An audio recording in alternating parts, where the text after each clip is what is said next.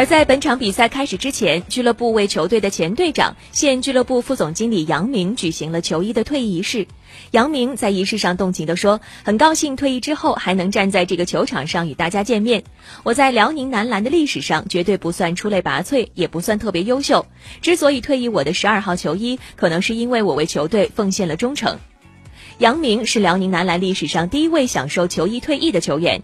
杨明的职业生涯十五个赛季全部在辽宁队度过，他职业生涯里共出战了五百六十五场比赛，为辽宁队的队史第一。